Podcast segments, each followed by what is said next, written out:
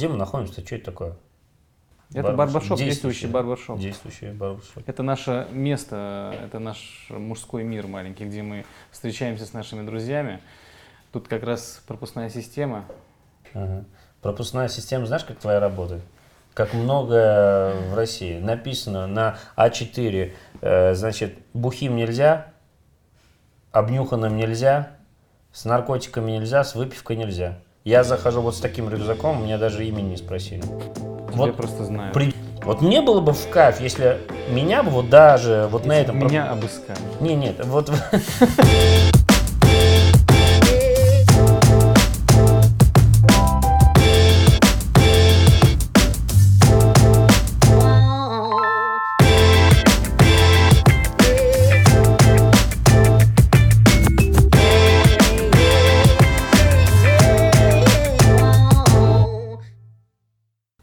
поводу пресечения, почему-то не на юридическую тему, наверное, это когда супруга была беременна первым ребенком, мы пошли на курсы, такие молодые, молодые родители. И нам первое, что начали говорить, ой, вы такие классные, вы такие красивые, короче. А вам кто-нибудь говорил, что дети будут плакать, дети будут болеть. Ну и, и все папы такие сидят и думают, «А, зачем нам это надо? Ну, то есть на животы все смотрят. Это, по сути, такое прещение. Это тоже никто не объясняет. То есть у нас проблема в информированности, что ли? Да, вот ты абсолютно правильно говоришь. Более того, уже куча же семей мы знаем и э, так скажем, в мусульманском мире или в православном мире, да, когда родители начинают давить на ребенка и говорят, слушай, нам нужны внуки, давай выходи замуж. Угу. А один вопрос. Ты научил своего ребенка строить семейную жизнь? Какие навыки ты передал, чтобы после родов, в случае, когда они начнут разводиться, какие ты навыки передашь ребенку, дочке или сыну? чтобы этого не произошло. Но это тоже это относится и к юридической грамотности, потому в том числе, что да. вот ответственность, да. осознание, это да. некая юриспруденция. Отсутствие такая, грамотности и грамотность, знаешь, она же э, поступок человека зависит не от национальности и вероисповедания, а от воспитания. Угу. Какое воспитание дали родители, чему научили. И в семейных отношениях, вот я активно занимаюсь бракоразводными процессами, и каких только историй я не слышу. И слышу истории, когда родители, выдавая дочку замуж, она там со слезами, с детьми на руках приходит э, в отчий дом, они закрывают дверь по э, каким-то обычаям и говорят, ты вышла замуж, да, это был твой выбор, да, до свидули, решай свой mm-hmm. вопрос сама, мы тебя не принимаем. Были и такие случаи, были и случаи, когда родители как коршины нападают, там, так скажем, на мужа или на жену, зятя или там невестку, да, со словами «да ты что?» и забирают и дочку, и детей, mm-hmm. и все, и не допускают их, и не дают общаться с детьми и так далее. Абсолютно случаи разные, это вот тоже воспитание, это тоже э, школа. Вот ту школу жизни, которую прошли родители, я глубоко убежден, что должны передавать детям чтобы у них были навыки. Зачем тебе идти замуж или жениться, если у тебя этих навыков нет? Если с тобой никто не разговаривал, как с вами, о том, что а ты знаешь, что через год у тебя родится ребенок, ему будет три месяца, ты через три месяца будешь себе искать повод, как бы свалить, свинтить из дома. Да. И тебе будет абсолютно без разницы, что твоя жена не успевает. Потому что это психология, это природа, это не ты плохой. Это обстоятельства такие. Мужик должен зарабатывать. Он в ночь там 3-4 раза совместно с женой просыпается, чтобы, э, так скажем, поухаживать за ребенком. Он не высыпается, на следующий день он начинает тормозить, проходит месяц-два, его увольняют. На произвол судьбы, все. И вот мать не учит дочку о том, что да, тяжело, давай я приеду, но ты мужа не трогай.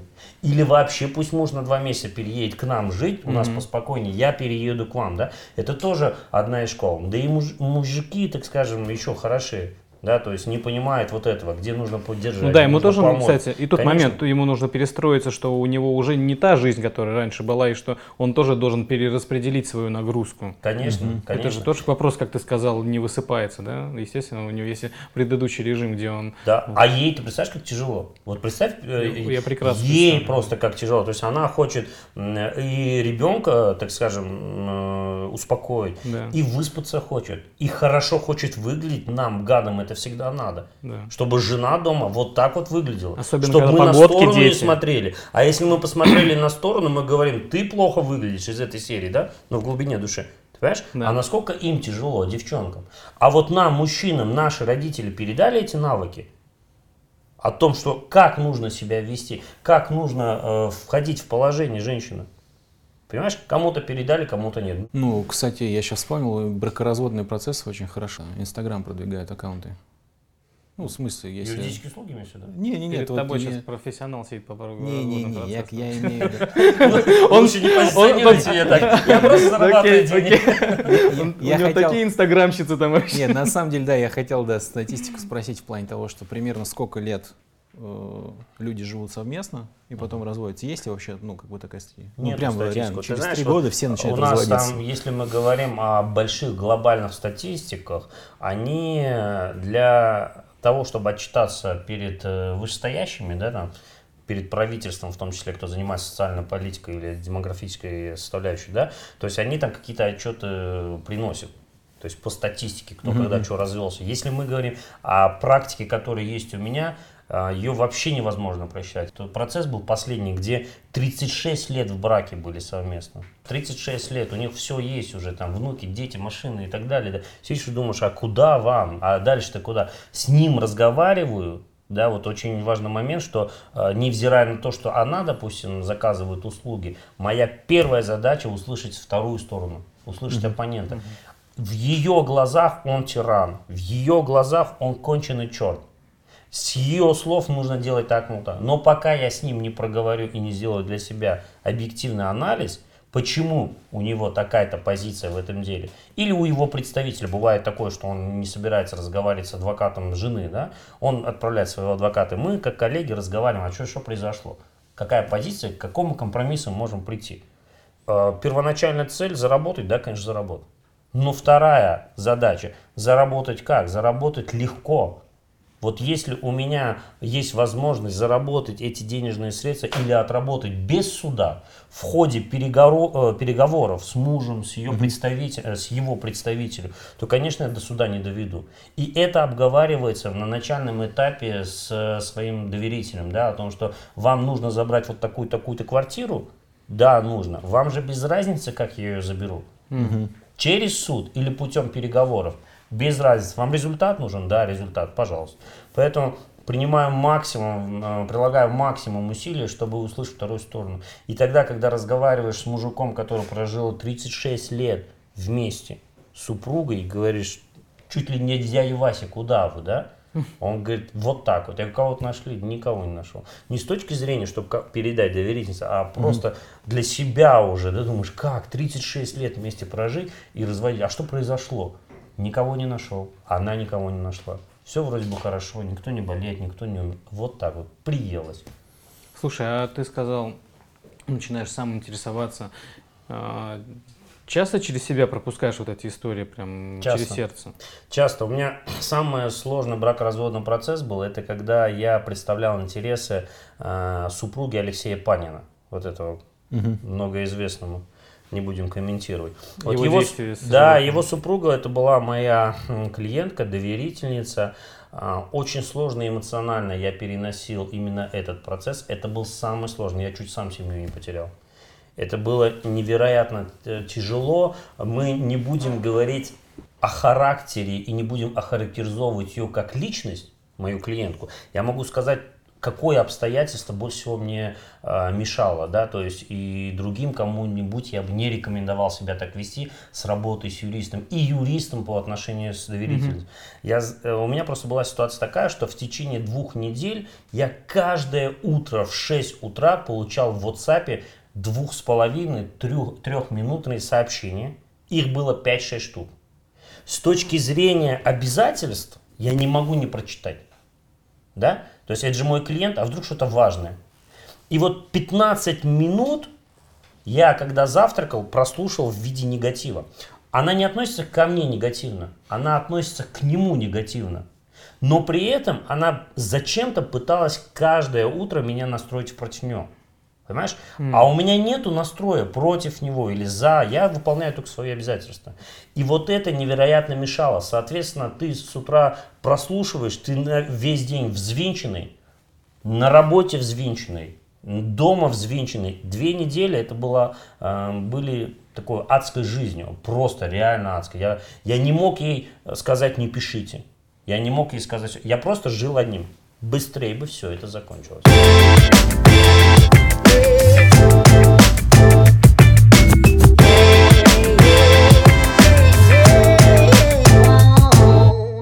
Жаль, вот так вот получилось в ее жизни, что э, с малого возраста восьмимесячную дочку э, выкрал этот Алексей Панин, несмотря на решение суда, и увез ее из Санкт-Петербурга в Москву. Невзирая на решение судов, вот наша система. Mm-hmm. Ни один судебный пристав не помог ей. Решения суда все были в ее пользу. Никто его никакой ответственности не привлекал. И он воспитал дочку так, что спустя 10 лет, когда по закону судья спрашивает а, ее мнение, она говорит, да, я маму не люблю. Слушай, а как это так? Если 10 реши... лет он убеждал ребенка, что мама плохая. А что мы хотим? Мы И 10 хотим лет не применяли решение суда? Все решения суда были в ее пользу, чтобы ты понимал. А вот, это же бездействие. А это бездействие, бездействие. это халатность чистой воды. А кто разбирается? Подобные поступки подводят уже людей к отчаянным действиям.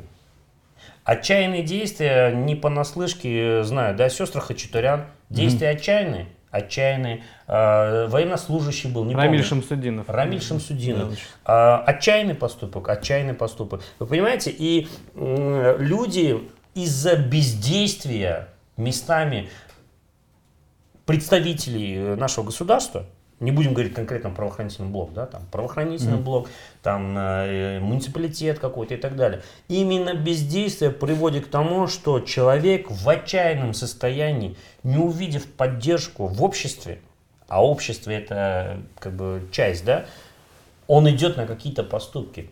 Да он знает, что это преступление, да он знает, что это неправильно, а он вынужденно идет. А насколько вот общественный резонанс тех или иных дел. Но по сути все это было общественным резонансом таким, да. И, как правило, ну, по крайней мере, я там читая какие-то СМИ соцсети, я понимал, что как бы выделена одна сторона. Ну, либо, либо они говорят очень хорошо, они молодцы там и так далее, либо наоборот говорят, они такие страшные, ужасные. Общество уже предлагают определенную модель Определенное Нас... отношение предлагает Отношение, да, да, к ситуации. Насколько это ну, там, мешает или помогает? Ну, я хочу сказать тебе, знаешь, э, вот прям очень хороший вопрос, на самом деле, мне так э, интересно поговорить на него. Вот почему? Потому что а, как-то мы разговаривали с представителем Первого канала, он журналист, и мы там в ходе а, большого такого стола, движника сидели, там человек 20, мы, рабочая встреча была, mm-hmm. И ему предприниматель задал вопрос, э, ты сейчас поймешь, о чем я говорю, mm-hmm. да? Предприниматель задает вопрос. Он говорит, а как так получается, что вы вот такого такого-то коммерсанта обвинили в том-то, в том-то, в том-то, в том-то, осветили на всю страну, а потом оказалось, что он как бы невиновный. На что говорит представитель этого СМИ? Он говорит, не, ну такое бывает, журналисты ошибаются. Вопрос. И ты понимаешь, и я сейчас тебе просто сорян, говорю... Как говорится, душе, сорян. Естественно, как говорится, сорян, естественно. Я бы и промолчал. Я говорю, так, секундочку. А вам вообще кто давал право слова? Слово в убеждении. Мы говорим о СМИ, средствах массовой информации. Ваша задача информировать нейтрально, угу. не убеждать Мусу, кто плохой или хороший, не убеждать меня, кто хороший или плохой. Мы сами должны делать выводы. А когда вы открыто пропагандируете какую-то сторону и убеждаете общество да, с корыстной точки зрения, может вы за это бабки взяли, а может быть вы действительно так считаете и убеждаете какую-то сторону, виновен человек, не виновен, хороший поступок или нехороший, это уже не СМИ, это уже проституция. Проституция может быть за бабки, а может быть по внутреннему какому-то там пожеланию. СМИ даже социальные сети, да, инстаграмы, паблики и так далее, и так далее. Вообще у нас нет этого правила. Вообще журналистской этики давно нет. Если когда-то она была написана, ею давно все подтерлись. Все. Она называется новая журналистика. И вот тогда они убеждают тебя. Они убеждают тебя, э, сестры Хачатурян, убивая э, отца, правильно они сделали или нет. А как тебя убеждают? Тебе один паблик сказал об этом, второй, третий, четвертый и три приятеля, которые тоже уже в этом паблике увидели. Да. И ты ходишь и думаешь, ага, этот военнослужащий был невиновен. Понимаешь? И самое обидное, заканчивая свой монолог, хочу сказать, что э, у людей нет своего «я». Они не могут определиться, кто действительно виновен в данном случае. Они не могут дать юридическую оценку обстоятельств. Конечно. И моральную. И вот 38 людей вот э, говорят, что э, такой-то плохой, и она 39-я пошла. Да, он плохой. Вот так формируется общественное мнение. Если мы говорим даже о тех резонансных э, преступлениях, которые происходили на территории России, мнение о преступнике сформировано только благодаря СМИ Мгм. Или приближенных заинтересованных людей. Вот и все. А если мы э, возьмем и уберем убеждение, когда нас убеждают, пропагандируют, то мы, может быть, не исключено, придем сами к выводу, правильно они поступили или неправильно, или тот или иной преступник. Ну а все-таки на решение суда это влияет? Я понимаю, что бывают Влияет, частные случаи. там и так влияет. далее. Я бы Влияет. никогда в жизни не поверил, а, что тогда, когда я работал э, еще в системе, в правоохранительной, да, а, я бы никогда не подумал, что СМИ будут напрямую влиять на исход дела. Никогда, вот честно словом говорю, вот тогда мне скажи, э, я бы не Это поверил. интересно. Сейчас, сейчас это э, с- СМИ и рычаг средства массовой информации. Он, он работает. Да, многие не будут признавать это. Да, сейчас, может быть, э, мои там бывшие коллеги скажут, да нет, что ты несешь, мы объективны и так далее, и так далее. Да, безусловно, в этом я их не обвиняю, они объективны. Но с точки зрения, э, с точки зрения, знаете, как резонанса, они а, обращают внимание на СМИ и на популярность этого происшествия. То есть нет СМИ, нет СМИ. Это тоже дело, тоже расследование, такое же может быть и качественное, такое же, как и э, этот, э, пропиаренное дело. Но страх перед пропиаренным делом больше. Потому что чуть что, утечка в СМИ. А СМИ что нужно? Какая-нибудь новая информация, инфоповод. Э, нужна э, какая-нибудь этот, э, информация, которую они могут первыми осветить. Поэтому они берут потерпевшего с улицы, который вот только что вышел со Следственного комитета или с прокуратуры. А что тебе сказали? Да сказали, все плохо. И все, и пошла освещать. Все плохо, все плохо. Сказали, все плохо. Понимаешь? А можно такую небольшую параллель провести? То есть, если а, хотят закрыть, вне зависимости, что даже в СМИ, в социальных сетях т- положительная оценка, то есть освободите условно, да? А, ну, то есть, если хотят закрыть, то все равно закроют. И, мож- и можно ли ставить такую параллель, получается, да? А, значит, хотели закрыть. А, ты знаешь как, если мы вообще затрагиваем подобную тему, то мы сейчас вообще четко должны ее сформулировать. Мы говорим, коррупционная наша система или нет. То есть, по большому счету, твой завуалированный вопрос такой, знаешь, как девочки, которые ты клеишь, поедешь ли ты ко мне, он тебя издалека зашел. Это не так. То есть, если ты ставишь такой вопрос, то я тебе должен э, ответить, коррупци- э, коррумпирована наша система или нет. То есть, из серии того, что когда говорят, э, найдется статья «Был бы столб», да, из этой серии, а на этот вопрос я тебе отвечу. Я отвечу э, прям с глубоким убеждением в этом. Не бывает так, что абсолютно ни в чем не виновного мимо проходящего человека, несмотря на пословицы, поговорки, взяли и упаковали. И слава богу. Да, я допускаю, что бывает, что накручивают дополнительно. У человека там э, пятая точка нечиста, но делают так, что он чуть ли не там э, этот, э, угрожает государству, да, там, или не уровень э, террориста какого-то. Вот это они делают, может быть, представители там, да, там, правоохранительного блока или какого-то э, иного сообщества, общества, да, то они, может быть, это делают с точки зрения корысти. Ну, чтобы взяли корысти, именно людей. или Нет, не могу сказать вредность. Это же нужно понимать, в чем заключается Ну корысть. да, не можем дать оценку Да, да. Мы не можем сказать. И вот это да. И тогда, когда людей, допустим, закрывают, и ко мне пишут в социальной сети или обращаются родственники, мой сын ни в чем не виновен, или мой муж ни в чем не виновен, абсолютно никогда не верю.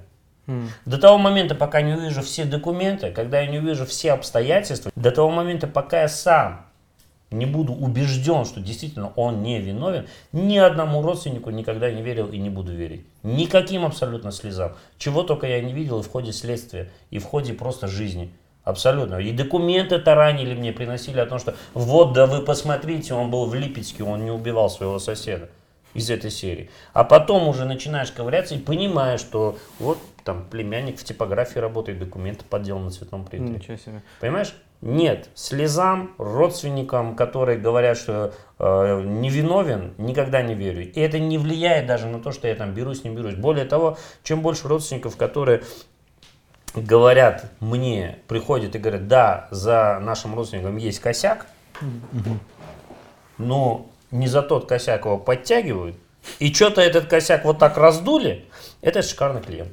Потому что понимая, что действительно есть обстоятельства, за которые его, так скажем, схватили, но начали, начали раздувать из-за каких-то своих корыстных э, целей. Так скажем, тот, кто заказал это, допустим, или кто делает. Слушай, вот я как раз хочу вернуть тему Рамиля Шамсудинова, потому что mm. она очень интересна реакция общественности на это. Ну, мы сейчас проговорили основную. А мы там много чего не проговорили. Да, это СМИ. Но смотри, да. а, в чем она очень интересна. Сейчас Рамиль стал неким героем, и сейчас много людей вступаются за Рамиля. Они а, пишут такие слова «Рамиль не виновен», но хотя Рамиль, безусловно, с точки зрения закона виновен, убийство это мы не можем оправдывать. Все-таки 8 человек были убиты, это Рамиль сам подтверждает. Громкий голос СМИ, что Рамиль невиновен, и все под этим подписываются, а, приводит к тому, что еще сторона потерпевших, она не выходила на передний план. Где те родители этих погибших ребят? Они в данном случае 100% потерпевшие, они погибли.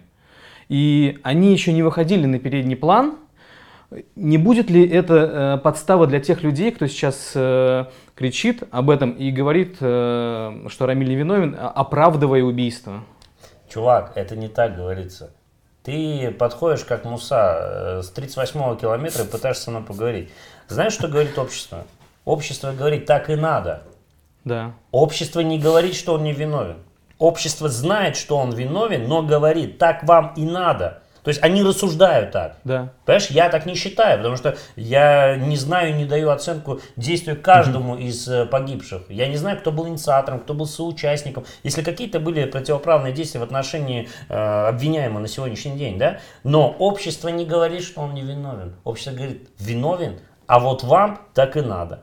Понимаешь? Но вот это все сейчас есть, а завтра забудется. Пусть mm-hmm. не завтра, через две. Мы же знаем, что хайп живет неделю. Да? Mm-hmm. В данном случае, если мы говорим о сожалении, не сожалении, это а, с точки зрения морали мы ни до кого не докопаемся. Какое СМИ освещает это, потому что ему действительно это нравится, действительно он так считает. А какое-то с точки зрения, чтобы быть в топе. Да? То есть здесь э, никогда не сможем ответить, кто искренне говорит, что он не виновен.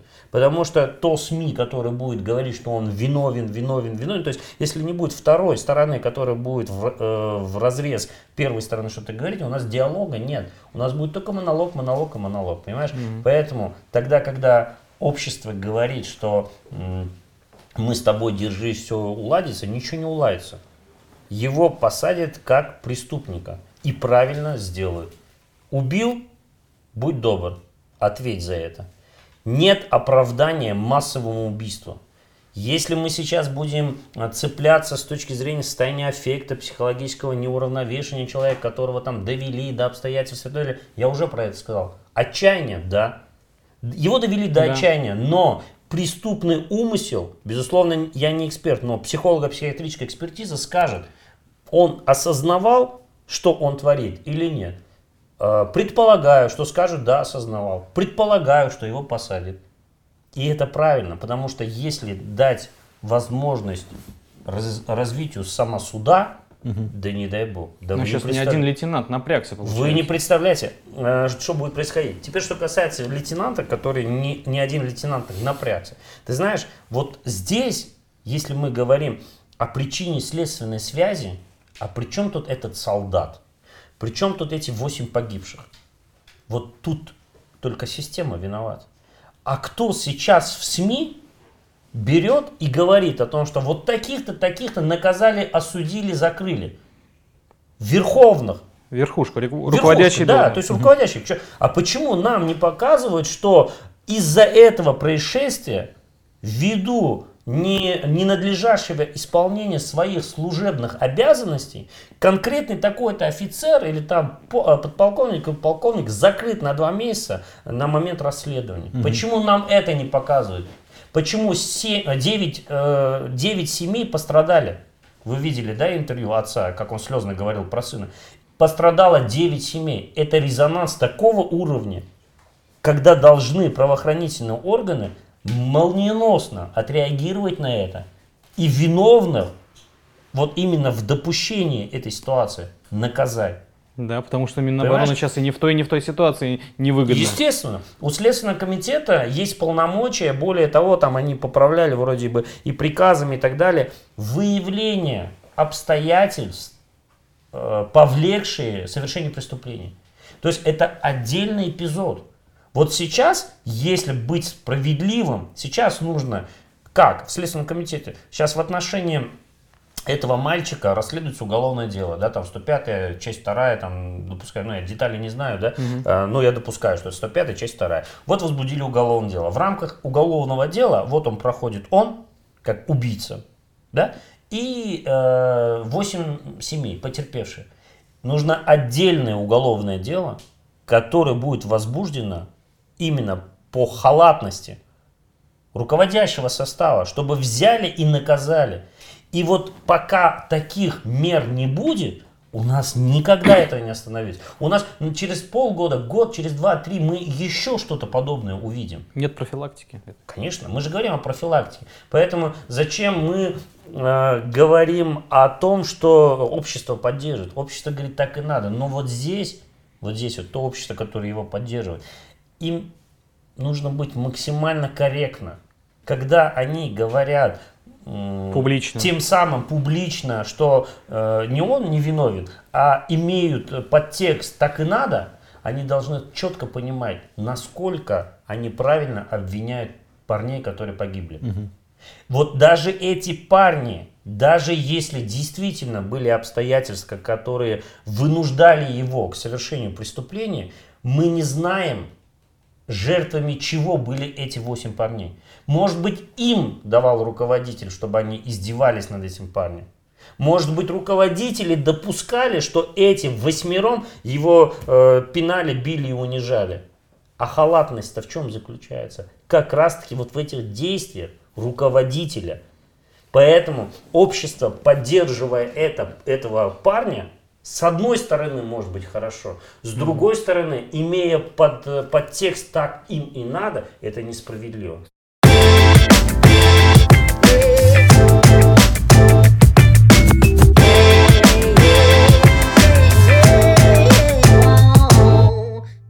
Слушай, а какие последствия могут быть, если э, они заявляют публично в соцсетях такие вещи? Нет, последствий никаких не будет, потому что они высказывают личное мнение свое. Я могу встать и сказать свое мнение. Но, опять-таки, у нас есть понятие обвинения. То есть я вот возьми да и обвини даже того парня, я не могу. Я не видел документа. Его может признать виновным только суд, угу. даже не следствие. Ни у кого нет полномочий признавать э, человека виновным до того момента, пока не будет э, приговора. Поэтому э, встать публично и сказать, он виновен, эти невиновны, э, вообще это, так скажем, очень громко. И если бы у нас действительно была молниеносная реакция судов и правоохранительных э, блоков э, в отношении таких людей, которые прям берут и клеймо такое, да, там навешивают, да, ярлыки о том, что виновен. Ты кто? Ты кто, чтобы встать и сказать, вот я считаю, что ты виновен по таким-таким, да ты что?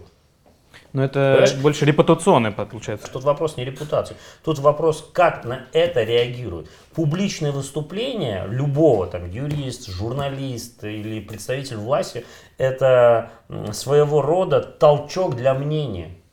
И вот это мнение негативное, а положительное, допустим, человека, нужно понимать, откуда произошло. Если какой-то Петька встал и сказал, что, слушай, ты знаешь, я все взвесил, я считаю, что вот он виновен высказал мнение, знаешь, ну так для себя хорошего, с нами вот посидеть, пообщаться, да. А вот так вот публично, я публично выступаю, что вот я думаю, что вот такой такой совершил преступление, убил того-то вот. Да и ты еще никто, чтобы высказать это мнение. Слушай, а если вот взять общую тему комментариев, реальный опыт, когда привлекали э, к уголовным делам за высказывание в Фейсбуке. Комментарии, репосты. наверное, Коммен- комментарии, да? репосты, да, каких-то контентов. То есть как я к этому отношусь, ты думаешь? Ты как Нет, относишься? на- можно самом деле, да, я не про отношения, а вообще, ну, мне стрёмно на самом деле. Слушай, ну тебе стрёмно, знаешь почему? Тебе может быть даже не стрёмно, ты сейчас э, сидишь и такой э, не хочешь громких слов о себе говорить. Может быть, у тебя воспитание не позволяет что-то плохое писать. Понимаешь? И те люди, которые действительно воспитаны правильно и не могут себе позволить написать какую-то гадость в комментарии, они при встрече и вот в таком уютном кругу говорят о том, что я, я очкую, я боюсь. Нет, это не так. А если он скажет, ну я же хорошо воспитан, я написал, все ему скажут, «Ну, слышь, понторез, да? Понимаешь? И ты сейчас сидишь, лукавишь, ты сейчас говоришь о том, что ты там, я вот, собственно, боюсь или задумываюсь. Подожди, ну почему лукавлю? А, допустим, когда девушку э, арестовывают за то, что она говорит, что я не отмечаю Новый год. Но ты знаешь, если мы говорим о конкретных вот таких локальных случаях, а, безусловно, я должен быть э, знаком с этой ситуацией. Вот то, о чем да, я понимаю, говоришь, то, что я ты- ее не знаю. Но если ты говоришь, э, вот как ты сказал, общая тема по комментариям. Вот общую тему я выражаю, а нефиг комментировать. Чувак, ты должен нести ответственность. Какая разница, социальная сеть или в обществе? Или вот здесь вот вы собрались Просто раньше кругу, социальные понимаешь? сети, это был, был Хаос. некий сайт.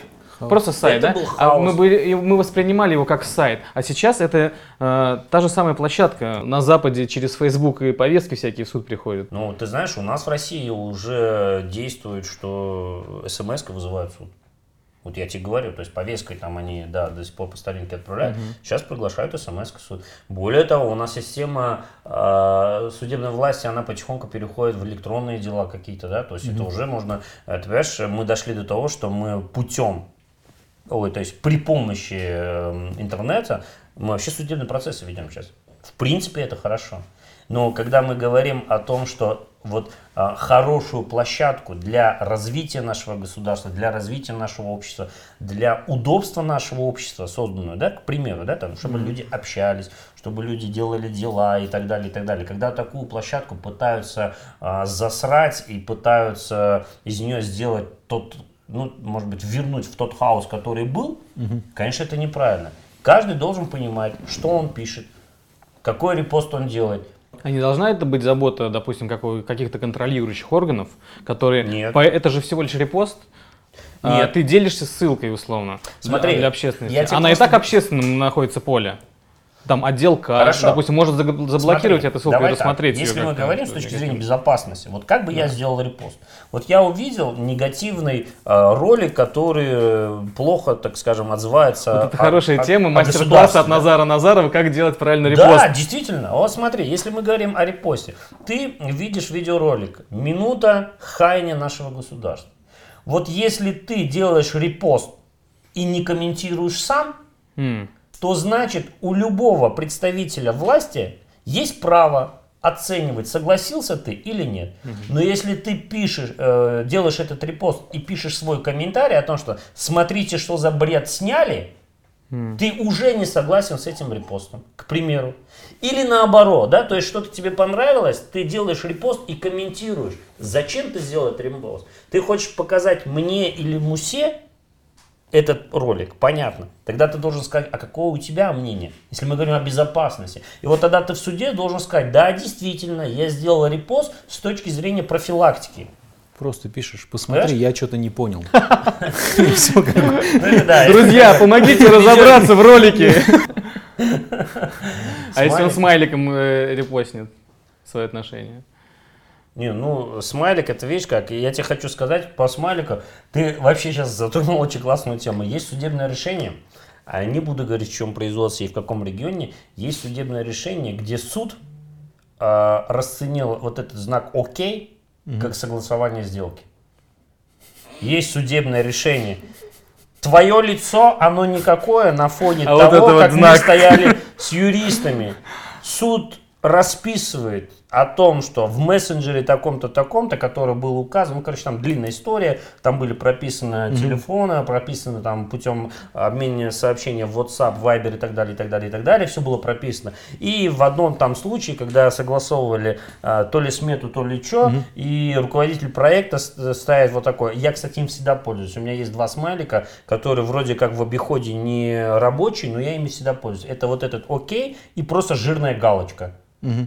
То есть я не знаю, я люблю эти два смайла, я всегда И вот э, расценили вот этот окей, как согласованную сделку, и впаяли, блин, взыскали там 2 миллиона 300 тысяч рублей за то, что вот там один поставил и доказали, что ты же согласовал на все. Это тоже лайфхак, кстати. Понимаешь? Они... Лайфхак вот этот смайлик.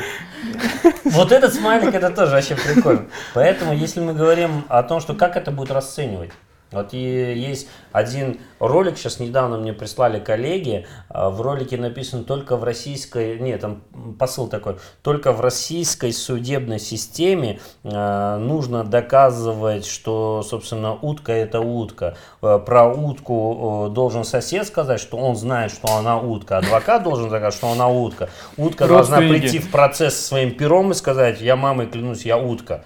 То есть, ну, как бы понимаешь, да, если э, в других каких-то странах есть понятие, что вот как бы, ну, Они должны мы знаем, что это утка и утка, а тут нужно доказать, что в России нужно доказать, что это утка. И недостаточно твоих слов или слов Мусы, что он знает, что это утка. Утка сама должна прийти из этой серии, ну, такой подкол, да, понимаешь, и показать Пере, что вот я утка. И все вопросы доказаны. И поэтому на тот вопрос, о котором ты говоришь, смайлик, да, там можно ли подтянуть за смайлик, все зависит от смайлика, все зависит от того, как человек будет трактовать этот смайлик. Понимаешь? Вот это вот то, о чем ты показал, э, можно э, расценивать как э, я не знаю, а можно я дебил. Да, из этого. Вот кто ты. В зависимости от обстоятельств. Были судебные это, дела по чести, по защите чести и достоинства этот, в Гражданском кодексе. И там этот подавали в суд за слово, что один другого петухом называл. И ты знаешь, это, это вообще была Санта-Барбара, она была очень длинная Санта-Барбара. Один доказывали, что петух это оскорбление, второй доказывал, что это просто птица домашняя. И э, суд, назначая экспертизу, задает вопросы эксперту о том, что э, дайте, пожалуйста, ответ. Как вы понимаете, что такое петух, короче? Понимаешь? И тот отвечает, в зависимости от того, где петуха назвали петухом. То есть, понимаешь? Где петуха назвали? Это, это вот так, смотря какой контекст, понимаешь? Э, вот твой смайлик то же самое, кто как расценит.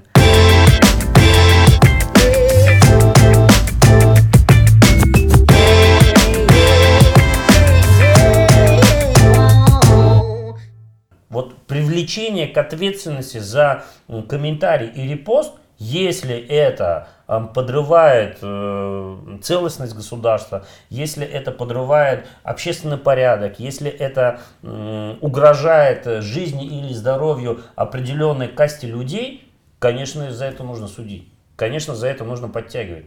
Ты кто, чтобы э, взять и вот так вот э, сделать репост и, так скажем, спокойно сидеть? Нет. Чувак, если ты хочешь сделать репост, ты напиши, для чего ты это сделал.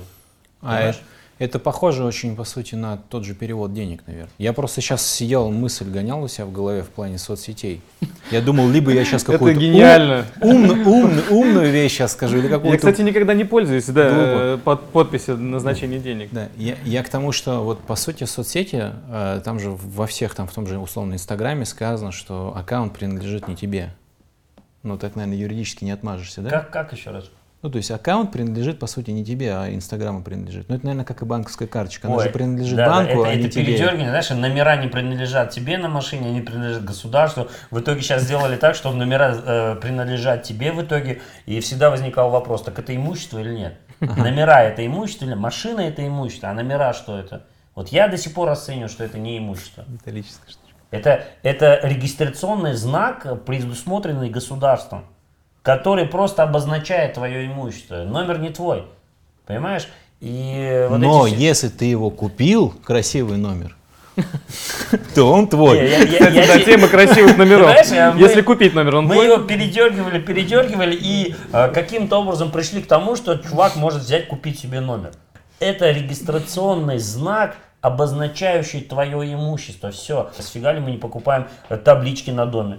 Номер в Или паспорте. номер в паспорте. А, да, то есть, понимаешь, там улица Ленинская, дом 77, дробь 7. Ага, иди-ка купи. Я покупаю. Вот ты сидишь, дом продаешь, и чувак говорит, слушай я сейчас тебе табличку продам. Какую табличку? Вот, которая принадлежит мне. Табличка-то не твоя. Если мы сейчас на стартап наговорили, то мы в доле, да, я так правильно понимаю? На стартап договорили, более того, я запатентую это. И даже тот, Авторское человек, право. даже тот человек, который скажет, что не в доле, он окажется в доле со мной уже. Поэтому, да. И в части вот этих вот э, назначений, как ты там... Перевода, э, да, Да, да, перевода. Просто у нас э, сегодня все тоже, знаешь как, если мы говорим о том, что пишем ли мы назначение платежа, да многие не пишут. Многие не пишут, знаешь почему? Опять, это м, не заморачиваются, это лень. Да, то А есть это поможет, это если вот- что? Это вот так вот, а, ну конечно поможет. М. Это, это вот авось, понимаешь? А если у тебя есть назначение платежа, из-за чего, для чего, куда ты переводишь, то тогда ты, конечно, даешь повод налоговой, э, там, скажем, поинтересоваться, а что это там 20 тысяч ежемесячно перевозить туда-то. Значит, ты работодатель этого Петьки, значит, он не получает в чистую, а получает через тебя, понимаешь? Это такая двоякая ситуация. Тут либо, а, нужно быть, э, либо обезопасивать себя с точки зрения привлечения к тебе к какой-то уголовной ответственности, да, там, обвинение в пособничестве терроризму, да, допустим. Ну, легко же- можем по цепочке стать. да легко. Я езжу в такси, чтобы ты понимал, у нас куча гастарбайтеров, которые гоняют. Да, у меня нету кэша, я беру, перевожу. У меня назначение платежа ничего. А он отправляет себе в Таджикистан, а в Таджикистан, э, в Таджикистане брат отправляет там в Сирию. Все, сиди по цепочке, ага, кто? Назаров перечислил. Зовут меня и говорят, а с чего это ты там тысячу рублей перечислил? Иди докажи, что я ездил. Да, благо в приложении есть там, грубо говоря, там а, поездка, вот что этот тип является водителем. Конечно, мы э, не говорим о том, что направо-налево там берут и сажают и упаковывают таких людей. Конечно, э, он уязвим, тот человек, который отправляет. Но опять мы говорим о безопасности. Если ты не пишешь назначение платежа, то значит ты должен э, понимать, как ты докажешь в случае, если к тебе постучались. Да, что у тебя отношения вообще к этим людям нет. Ты просто воспользовался услугой и, э, собственно, оплатил. То есть вот вопрос э, юридических знаний. Как ты себя будешь обезопасивать? У меня куча э, случаев, когда я пишу назначение платежа, пишу, э, чтобы мне написали там расписку или договор, где просят на перечислить на такую-то такую-то карту. То есть подтверждение. Да? И, ну, конечно, не стоит передергивать. Я не слышал массовых, так скажем, преступлений, чтобы там людей сажали за это. Ну, подтягивают на разговор, да. И вот он обязательно выйдет в СМИ и скажет, ты знаешь, вот меня, а СМИ с удовольствием подтянут его, и все. И Life пишет, и Маш пишет, Mash или как он? Mash. Mash, Mash База. пишет, и Первый канал трещит об этом все. Вот сейчас взяли русского парня, подтянули за то, что он киргизу перевел 200 рублей. Будьте аккуратны, всех посадить. Популизм чистой воды. Ну что вы ерунду-то несете? Такого не бывает. И взять просто подтянуть э, девчонку такую вот э, красивую за то, что она там 300 рублей Бахадыру перевела. Да не будет такого. Это же четко нужно понимать, в связи с чем, да почему. Это передергивание. Вот взять даже тот закон, помнишь, если э, сейчас вот вспоминаю закон об оскорблении власти, сейчас вот недавно его приняли, Да, это да. такой шумный был. Все говорили о том, что вот, там свобода слова, что мы не имеем выражать и так далее. Слушайте, ребят, вы что, вообще конченые дебилы? Вы не понимаете, что такое выражение своего мнения и Извини, ты сейчас про оскорбление? Нет, я про всех. Они в первую очередь должны Википедию открыть и от- открыть. Да, что такое, там, э, к примеру, мнение и что такое оскорбление. Все. Тут не надо быть юридически подковым, тут не надо быть человеком с высшим образованием. У нас есть возможность критиковать э, деятельность э, Мусы с точки зрения внутреннего убеждения, хорошо он или плохо поступает, да? Написать об этом книгу целую. А есть одним, сло- э, одним словом можно сказать что-то плохое. То есть вот это слово оскорбление нам и закон говорит о том, что вас не устраивает власть, да мы вас э, не переубеждаем в этом. Мы просто говорим, будьте политкорректны. То есть мы не должны э, опускаться до того, что хороший или плохой президент, э, там, я не знаю, э, этот, премьер-министр или там министр какой-то, хороший или плохой, да, мы можем с этим внутренним мнением жить. Мы можем о нем написать красивую книгу, где характеризует его как человека или руководителя плохим, негативным. Да. Понимаешь? Грамотным языком, Но мы не не, можем- оскорбляя. Не оскорбляю, но мы не можем ска- сказать, что министр там, образования, министр МВД или там вот э, чего-то, вот он такой-то конкретным словом, или такой-то, такой-то, такой-то. Вот то, что приняли этот закон, это очень даже круто. Вот это еще один шаг к тому, чтобы вот ту шикарную площадку в виде интернета и социальных сетей, чтобы просто держать в правильных рамках. И это не значит, что у нас там отменяют свободу слова. Нет. У нас как было, так и есть. Мы можем выражаться, но ты будь корректен в выражении, понимаешь? Если ты в обществе при пацанах что-то скажешь э, в адрес кого-то, тебе же прилетит за это? Прилетит. А почему мы не можем Мы сделать такую- подмешиваем понятия. Конечно. А почему мы не можем сделать э, такую же площадку в интернете? Оскорбил власть конкретно, да, то есть оскорбление и мнение. Вот здесь вот четко нужно понимать. Пожалуйста, высказывай мнение, говори, пиши, э, завуалированно как-то намекай, да. Но нет у тебя права говорить, кто плохой, а кто хороший. Люди много на себя берут. А кто на себя берет? Диванные войны, которые в своей жизни вообще ничего не сделали. Я не говорю то, что они не люди, э, не люди и они не имеют права на голос. Они имеют право. Но они зачастую анонимы. Мы даже не можем знать, кто сейчас со мной переписывается или кто дает оценку мне. Состояние э, скрытости, оно развязывает руки в этом вопросе. Можно грубить, можно хамить. Да, а я считаю, что это законодательный пробел. Я вообще считаю, что у, у одного человека должен быть один аккаунт. Э, У нас должно быть как? Есть аккаунт, если берем социальные сети ВКонтакте, Facebook, Twitter и Instagram, к примеру. Четыре аккаунта, четыре аккаунта зарегистрированы за конкретным лицом. Вот они зарегистрированы. И этот человек, если он хочет второй дополнительный какой-то аккаунт взять, он должен отправить заявку, зарегистрироваться надлежащим образом, чтобы, э, чтобы тот, кто предоставляет эту площадку, даже э, возьмем тут Инстаграм, Фейсбук, Твиттер и так далее, чтобы хотя бы они понимали, что это. То есть к чему я говорю? К тому, что в случае совершения преступления, государственного переворота и так далее, и так далее, в случае официального, классного, правильного, мотивированного запроса, чтобы, да, предоставляли сведения о людях, кто это все организовал. Почему? Потому что моя личная безопасность и безопасность моей семьи зависит от того, от того придурка, который анонимно что-то там где-то кого-то сагитировал. Понимаешь как? А если бы мы четко знали, кто этот гад, он знал, что нужно говорить. Но здесь есть вторая сторона медали, о которой многие, может быть, э, э, не говорят. Я объясню почему.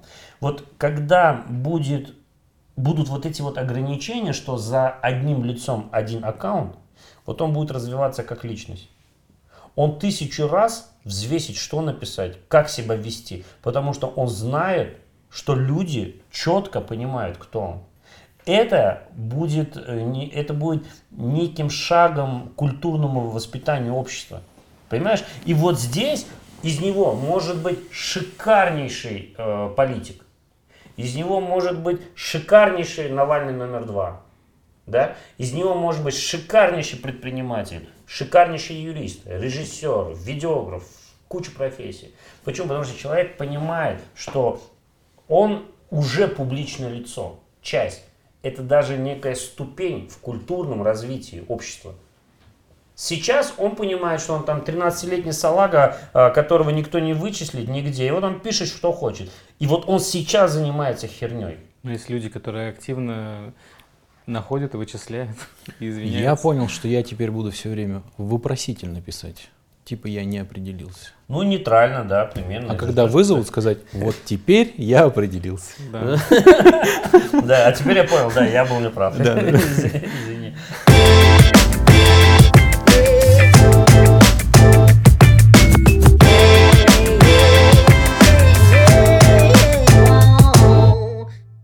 Ты говорил, что не обязательно получать юридическое образование, чтобы разбираться в законах, да, сейчас обществу.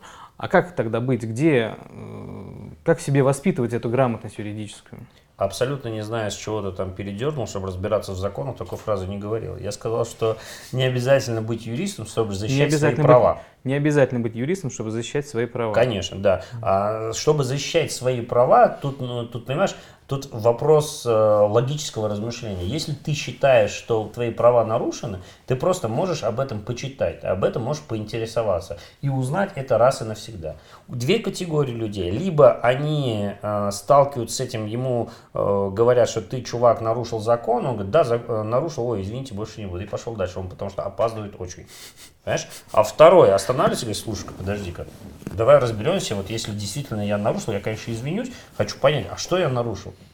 Вот вторая категория людей. Понимаешь? И он же не пойдет ради этого обучаться, получать э, юридическое образование. Он просто хочет разобраться в ситуации и думает, что это, а почему так произошло? Ну, уже когда случай произошел уже. Ну, конечно. То есть можно, знаешь, как э, развиваться в юриспруденции и этот, э, ходить в поисках какого-нибудь случая приключений сказать, да?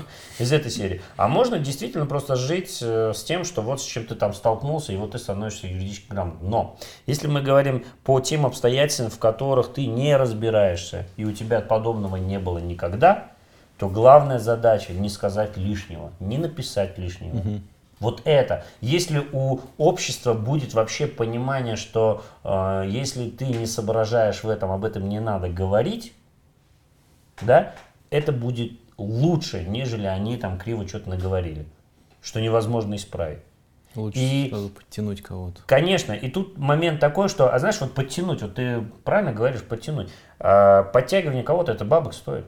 Да. Понимаешь? И люди, конечно, сидят и думают, блин, да не, зачем Это бабки, короче. Это бабки, третье, десятое. У меня женщина звонила, знакомая, и говорит, слушай, говорит, приезжай на новоселье, я квартиру купила. Я говорю, где? В Видном, за 18 миллионов. Кэшем. Она с 18 миллионами поехала э, в строительную компанию, где менеджер, естественно, ей там две недели чесал, что это лучшее предложение. Она с ремонтом, готовая квартира. Она идет и покупает. Да благо, что у нее без проблем все прошло. Угу. Но ты понимаешь, вопрос этих рисков, да, то есть 18 миллионов, я не знаю, сколько она там копила в своей жизни, может быть, и там вот так вот это досталось. В а пакете быть, пятерочка передала. Да, но вопрос в том, что как вообще можно на такую сделку идти без юриста? Я же не говорю сейчас про себя. Да. Я не говорю про Петю или Васю, юристов. Я в целом не понимаю эту ситуацию. Ты куда шла с 18 мультами? Для, как? Ты сама себя подвергала риску. А теперь мы просто посмотрим дальше. Мы говорим с точки зрения предусмотрительности. Если бы, да кабы, но все же, если бы у нее что-то не срослось, любой юрист ей бы оказал услугу в 1150. Да, ну что там, просудиться, 30, это, это в лучшем случае, если там более-менее нормальный mm-hmm. юрист. Понимаешь, в 150. И вот она потом бы и 150 потратила, и еще без, без 18 осталось. Mm-hmm. А ведь это можно было предусмотреть как? Она находит юриста, интернет, неважно, проверяет его хоть как-то чуть-чуть знания, понимание. Это, конечно, сложный вопрос, как проверить знания юриста, да, но тем не менее, как общается, как читает, как отвечает на вопросы. И говорит, слушай, я все, что мне нужно, чтобы ты на сделке побывал, давай-ка я там 30 тысяч выделю, больше у меня нет. Съездим, съездим, и я съезжу. Есть у меня случаи, где я там за 100 съезжу, где есть случаи, где и за 30 съезжу, постою рядом, да. Но вопрос безопасности. И смотри теперь самый важный. 18 миллионов 30 тысяч рублей ей не должна обходиться эта квартира. Как это? Она ведь спать век не будет. Она переплатила юристу 30 тысяч. Ей не 18 обошлась квартира, а 18 миллионов 30 тысяч рублей. Вот сознание общества. Угу. И ей Она заранее муж должна заложить. Конечно, и ей муж дебил еще скажет, а ты зачем юриста взяла? Я с тобой поехал. Я за, за 30 тысяч, да, короче, я бы Да, ты понимаешь, 30 тысяч, он еще, знаешь, как начнет? Хуже девчонки, он сейчас начнет, а мы могли подгузники купить, а мы бы еще вот это, и вот нагнетать будет. Он сделает так, что она и второй, и третий раз ходит без да, юриста, да, понимаешь? В Европе или в Америке, вы помните фразы, 80-е года фильмы сняты, фразами кидаются, э, с тобой свяжется мой адвокат. Да, да. Это действительно так. Вот это действительно так. Вот я пытаюсь эту модель э, западную навязать здесь. Я обслуживаю всего лишь две семьи за весь период юриспруденции. Сейчас обслуживаю. Они мне ежемесячно платят денег, но там звонят, ну они могут это позволить. Кстати, не секрет, это 30 тысяч рублей в месяц одна семья, другая платит 50 тысяч рублей. И он звонит, Прайслис никогда не был секретом, Назар. ну, как бы, такой случай, да, да, да. Понимаешь, это же все, все в зависимости от обстоятельств. Понятно. Так вот, и он звонит, самое интересное, вот смотри, разношерстные вопросы. Он звонит и говорит, Назар, слушай, что-то там э, этот, в садик нужно сдать, и что-то подписать нужно. Он не идет, жена не идет, выезжаю я. Они покупают машину, на сделку А выезжаю это я. так работает? Естественно.